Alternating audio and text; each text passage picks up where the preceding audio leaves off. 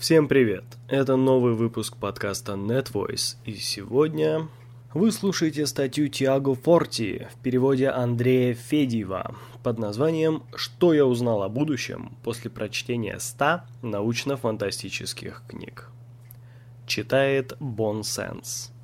Поехали! За последние два года я прочитал более сотни научно-фантастических книг, в среднем около одной в неделю – Полный список можно посмотреть по ссылке. Я даже отметил свои любимые. Я начал читать научную фантастику просто чтобы скоротать время. У меня остались хорошие воспоминания о прочтении парка юрского периода в детстве. Я продолжил читать, потому что заметил, что эта книга дала мне кое-что. Сильное воображение и не любовь к обыденности. Я поймал себя на том, что мои идеи отличаются от тех, которые многие черпают из тех же статей TechCrunch, Hacker News, Хабра Хабра и других ежедневных сайтов жителей Силиконовой долины. Мой бизнес – это продажа идей, а эти книги – одновременно настоящее сокровище и мой инструментарий. Как говорит футуролог Джейсон Сильва, воображение позволяет нам ощущать восхитительные будущие возможности – выбрать наиболее удивительную и двигать настоящее вперед, чтобы в конце концов встретить ее. Я думаю, что чтение этих книг помогло мне и в создании идеи, и в движении к ней. Каждая хорошая научная фантастика, по сути, это мысленный эксперимент, и я хотел бы запустить свой собственный прямо сейчас. Что, если эти книги представляют собой справедливую догадку о том, на что наше будущее будет похоже. Это предположение не так уж и надуманно. Читая ранние произведения классиков Жюля Верна или Герберта Уэллса, меня больше поражает не насколько они ошибались, а то, насколько они были правы в своих догадках.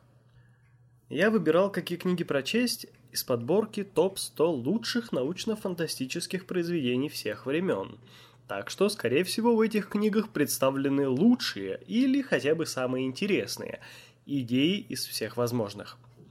Вот к какому будущему мы направляемся, как и предсказывали наши величайшие фантасты. Первое. Для того, чтобы спасти человечество, мы должны потерять его. Мы все знаем, что долгосрочное выживание нашего вида зависит от колонизации других планет – и в итоге других звездных систем. Вопрос не в том, станет ли наша планета непригодной для жизни, вопрос в том, когда это произойдет. Просто взглянув на расстояние и возможные сроки, связанные с этим процессом, становится ясно, как только мы его начнем, мы начнем отдаляться друг от друга. разрыв начнется с языка и культуры. Поселения на отдельных планетах, разделенные миллионами километров – и временными промежутками в передаче сигналов связи начнут развивать свои собственные диалекты, свой сленг, свою музыку, свои тенденции и стремления. Достаточно посмотреть на изменения в английском языке между горными шотландцами и калифорнийскими серферами, южноафриканскими бурильщиками и жителями Карибского бассейна. Это даст вам прозрачный намек на грядущий культурный дрейф. Следующим будет политический и экономический разрыв. Подобно становлению культурному самоопределению американского общества, завершившемуся обретением независимости, в колониях начнется процесс самоидентификации самих себя, своих отличий, и в конечном счете они потребуют правительства, которое будет представлять их интересы. С учетом расстояний мы будем в состоянии подавить первые несколько восстаний, но их отрыв станет только вопросом времени. Экономическая интеграция будет расширяться, но гораздо медленнее, чем скорость колонизации и разведки. К тому времени, когда мы сможем полностью интегрировать эти колонии в нашу экономику, у них будут разработаны самодостаточные экономические системы. Наконец мы начинаем видеть генетический разрыв – Несмотря на наше огромное разнообразие здесь, на Земле, мы все один вид. И это значит, что любой человек может завести ребенка с любым другим человеком противоположного пола на протяжении вот уже более 160 тысяч лет. Но так сложилось исторически. На протяжении большей части доисторического периода, по крайней мере несколько видов гомонид, бродили по планете, и только быстрое появление и экспансия вида Homo sapiens sapiens из Африки по всему миру явилась залогом единого человечества. В момент, когда некоторые из нас покинут планету, наша общая ДНК начнет расходиться снова – начиная с условий органического генофонда при разных давлениях, разных источниках смертности, при разных уровнях радиации, мутаций, космические мореплаватели встанут на новый эволюционный путь развития. В конце концов, за сотни лет или за тысячи одна роковая мутация в одной отдаленной, изолированной колонии сделает воспроизведение невозможным, отрезав эту ветвь человечества – навсегда. Для того, чтобы спасти человечество, мы должны колонизировать звезды, и при этом единое человечество таким, каким мы его знаем, будет утеряно навсегда. Второе. Время будет нашим самым главным врагом. С завоеванием трех измерений пространства четвертое измерение, время, станет наибольшей нашей проблемой – Причина заключается в замедлении времени, что доказано следствием теории относительности. Недавно эту тему поднимали в фильме «Интерстеллар», но которая играет важную роль в десятках научно-фантастических рассказов, написанных на протяжении предыдущих десятилетий. Замедление времени является феноменом различного течения времени на разных скоростях, в зависимости от того, как быстро вы движетесь. А это значит, что кто-то, путешествуя на скорости близкой к скорости света, будет стареть более медленно, чем кто-то на Земле. Гуманитарные последствия этого явления поразительные. Долгосрочные космические путешественники вернутся на родную планету, где все, кого они знали, мертвы и их больше нет. Семьи будут растянуты через века с людьми, которые пережили своих праправнуков – Исторические персонажи выйдут из космических капсул еще молодыми. Те, кто захочет видеть будущее, будет отправлен в длинное высокоскоростное путешествие туда и обратно, пребывая в желаемое время. Это будет подобно машине времени без возможности возвращения в прошлое. Вторая причина кроется в огромных расстояниях для участников межзвездных путешествий. Вполне вероятно, что первые, отправившиеся в межзвездное путешествие, не будут первыми прибывшими. Пока они находятся в пути, новые технологии будут развиваться, позволяя более поздней экспедиции обогнать их. Представьте, что вы погружены в криогенный сон в первой группе межзвездных путешественников, только для того, чтобы проснуться и обнаружить, что цель вашего путешествия была колонизирована сотни лет назад. Третья причина заключается в технологических различиях. Технология будет крайне важна космических цивилизациях и будет улучшаться так быстро, что даже небольшие различия будут иметь далеко идущие последствия. Возьмите две системы с незначительным различием в скорости технологического развития, и вы обнаружите огромный разрыв между ними через несколько десятилетий или столетий их общество может быть настолько принципиально разным, что общение и обмен между ними представить трудно. Технологии, отправленные к удаленным системам, будут устаревать ко времени доставки.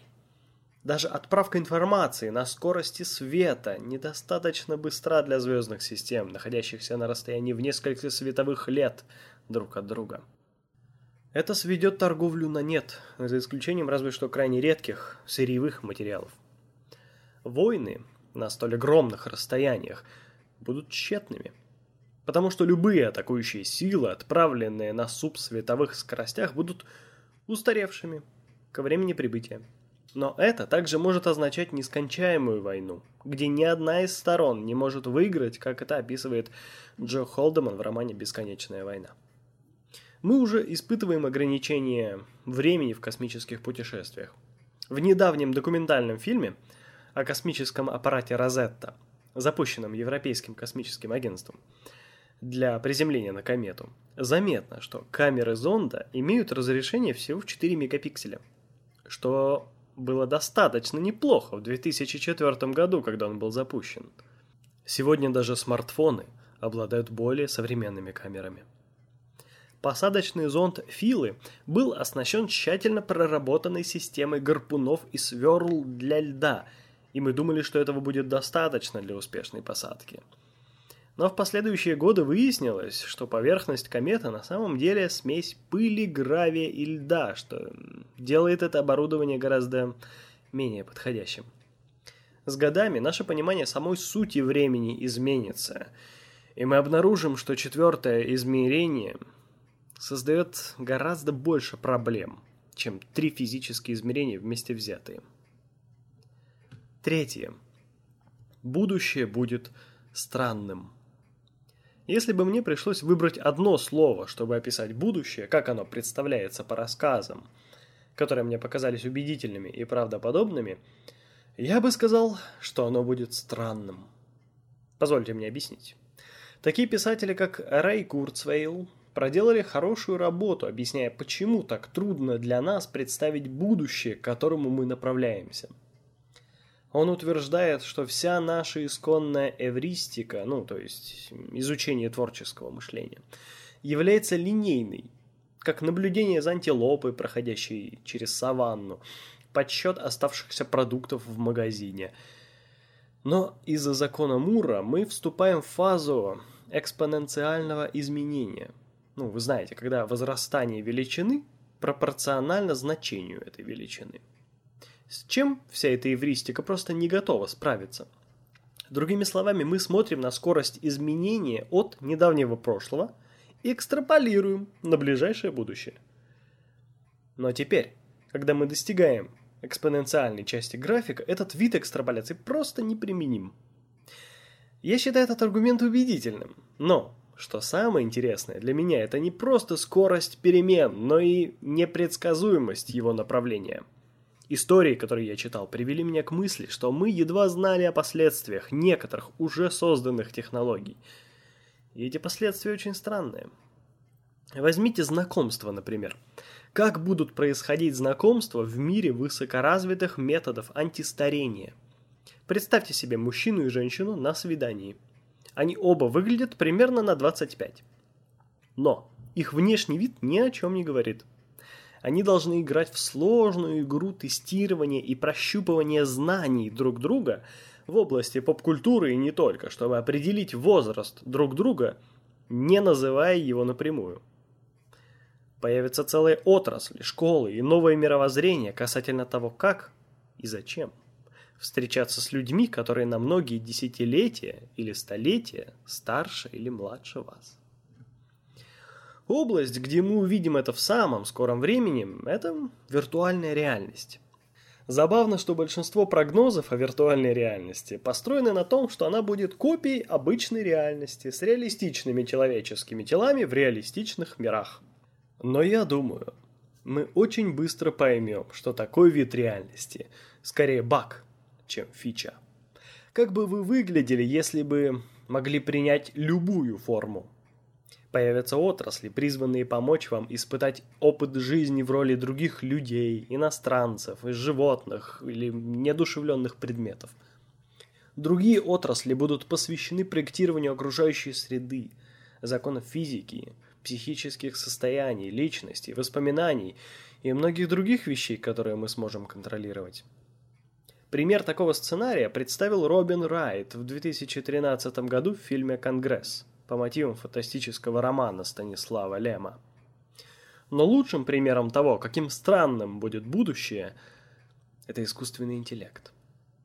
Сама идея позади технологической сингулярности в том, что существует точка в нашем будущем, дальше которой мы не видим – Предположительно, это точка, когда искусственный интеллект человеческого уровня получит доступ к собственному исходному коду, положив начало экспоненциальному взрыву интеллекта.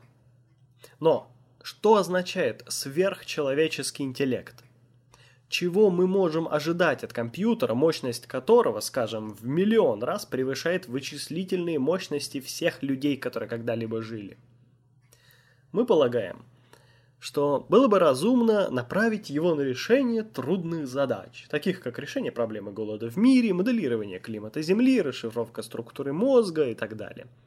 Но наше антропоморфное, линейное мышление снова играет с нами злую шутку. Посмотрим на это через аналогию. Представьте муравья, наблюдающего за поведением человека. С точки зрения муравья, человек не тратит свое время на решение трудных муравей-ориентированных задач. Практически ничего из того, что делает человек, не является ни отдаленно понятным, ни даже не наблюдается непосредственно, так как масштаб и сложность простейших действий человека выходит далеко за рамки концепции муравья.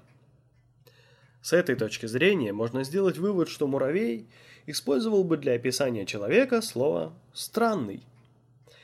И это как раз то слово, каким мы опишем действие и мышление сверхчеловеческого искусственного интеллекта. Если взрыв уровня ИИ действительно произойдет, то он очень быстро достигнет уровня, превосходящего нас так же, как мы превосходим муравьев и даже больше. Кто знает, какие действия они предпримут. Может быть, они изобретут новую логическую систему, несовместимую с человеческой неврологией. Может быть, они обнаружат, что наша Вселенная является смоделированной и вступят с нашими создателями в контакт, переговоры или культурный обмен. Может быть, они используют чистую математику, чтобы разобрать темную материю и сдвинуть нашу реальность в альтернативное квантовое состояние, где они являются творцами, а мы – искусственной формой жизни. Скорее всего, они будут делать то, для чего у нас нет даже слов, чтобы это описать. Почему это важно? Есть много других интересных идей, но так как этот пост становится длинным, Настало время его завершить. Возможно, я напишу продолжение. Когда я начал читать научную фантастику, я подумал, что это интересный способ предугадать будущее для себя лично. Но я начал изучать целый ряд методов, которые полагаются на принципы научной фантастики, чтобы создавать вещи в реальном мире. Повествование и наука являются одним из самых мощных инструментов, к которым мы имеем свободный доступ – их объединение имеет огромный потенциал. Я начал с книги под названием Science Fiction Prototyping Designing the Future with Science Fiction. Ее мне порекомендовало руководство фирме, где я работал. Как наиболее важную книгу, которую можно рекомендовать для инноваций, что и разожгло мое любопытство. Она описывает свободный процесс использования общих элементов научно-фантастических рассказов для создания и проверки последствий новых технологий. Так же, как повествование отражает человеческий опыт, научно-фантастические прототипы используют фантастику, чтобы исследовать потенциальный опыт новых технологий. Один из моих любимых футуристов, Томас Фрей, использует процесс под названием Situational Futuring, позволяющий быстро создавать и исследовать вероятностные сценарии развития будущего, которые могут быть использованы для всего. От геополитической стратегии до разработки продуктов. Огромный объем увлекательных сценариев, которые он публикует в своем блоге, является убедительным доказательством эффективности этого метода. Я недавно узнал о Operative Inquiry – модели, созданной в Западном резервном университете Кейза в ответ на нашу одержимость решением проблем. Она основана на упреждающем принципе, который утверждает, что то, что мы делаем сегодня, руководствуется нашим воображаемым образом будущего. Эта модель использует хитрое создание положительного образа на коллективной основе для упреждающей реальности – я не уверен, как это применить на практике, но, думаю, стоит принять во внимание, что кто-то работает над улучшением и уточнением результатов научно-фантастического прототипирования. Суть в том, что грань между наукой и научной фантастикой становится очень размытой. Каждый день приносит весть об ошеломляющих открытиях, продвижениях или изобретениях, которых не должно было случиться в течение многих лет. Возможность создания в чисто воображаемом будущем сценариев и проработать последствия новых возможностей становится полезной не только для писателей. Она нужна в первую очередь для создания этих возможностей. Автор Насим Талеб в своей книге Антифрагили описывает эмпирическое правило, которое оценивает, сколько времени нас будет окружать то или иное явление. Чем дольше это что-то нас окружало, тем дольше это, вероятно, и останется. По этому утверждению, пока разные технологии приходят и уходят, и пока мы экспериментируем с практически каждым аспектом окружающей среды и сознания, инстинкт повествования – по-прежнему будет оставаться главной человеческой чертой. Я предлагаю научиться использовать его, чтобы рассказывать истории о будущем, которое стоит создать. Вы слушали статью «Что я узнал о будущем» после прочтения 100 научно-фантастических книг. Автор оригинального текста Тиаго Форти. На русский его перевел Андрей Федив. Но читал Бон Сенс. Вы слушали подкаст NetVoice «Самые интересные тексты интернета». Ставьте лайки подписывайтесь, делайте репост и не пропустите новых выпусков с самыми интересными текстами. Всем удачи и пока!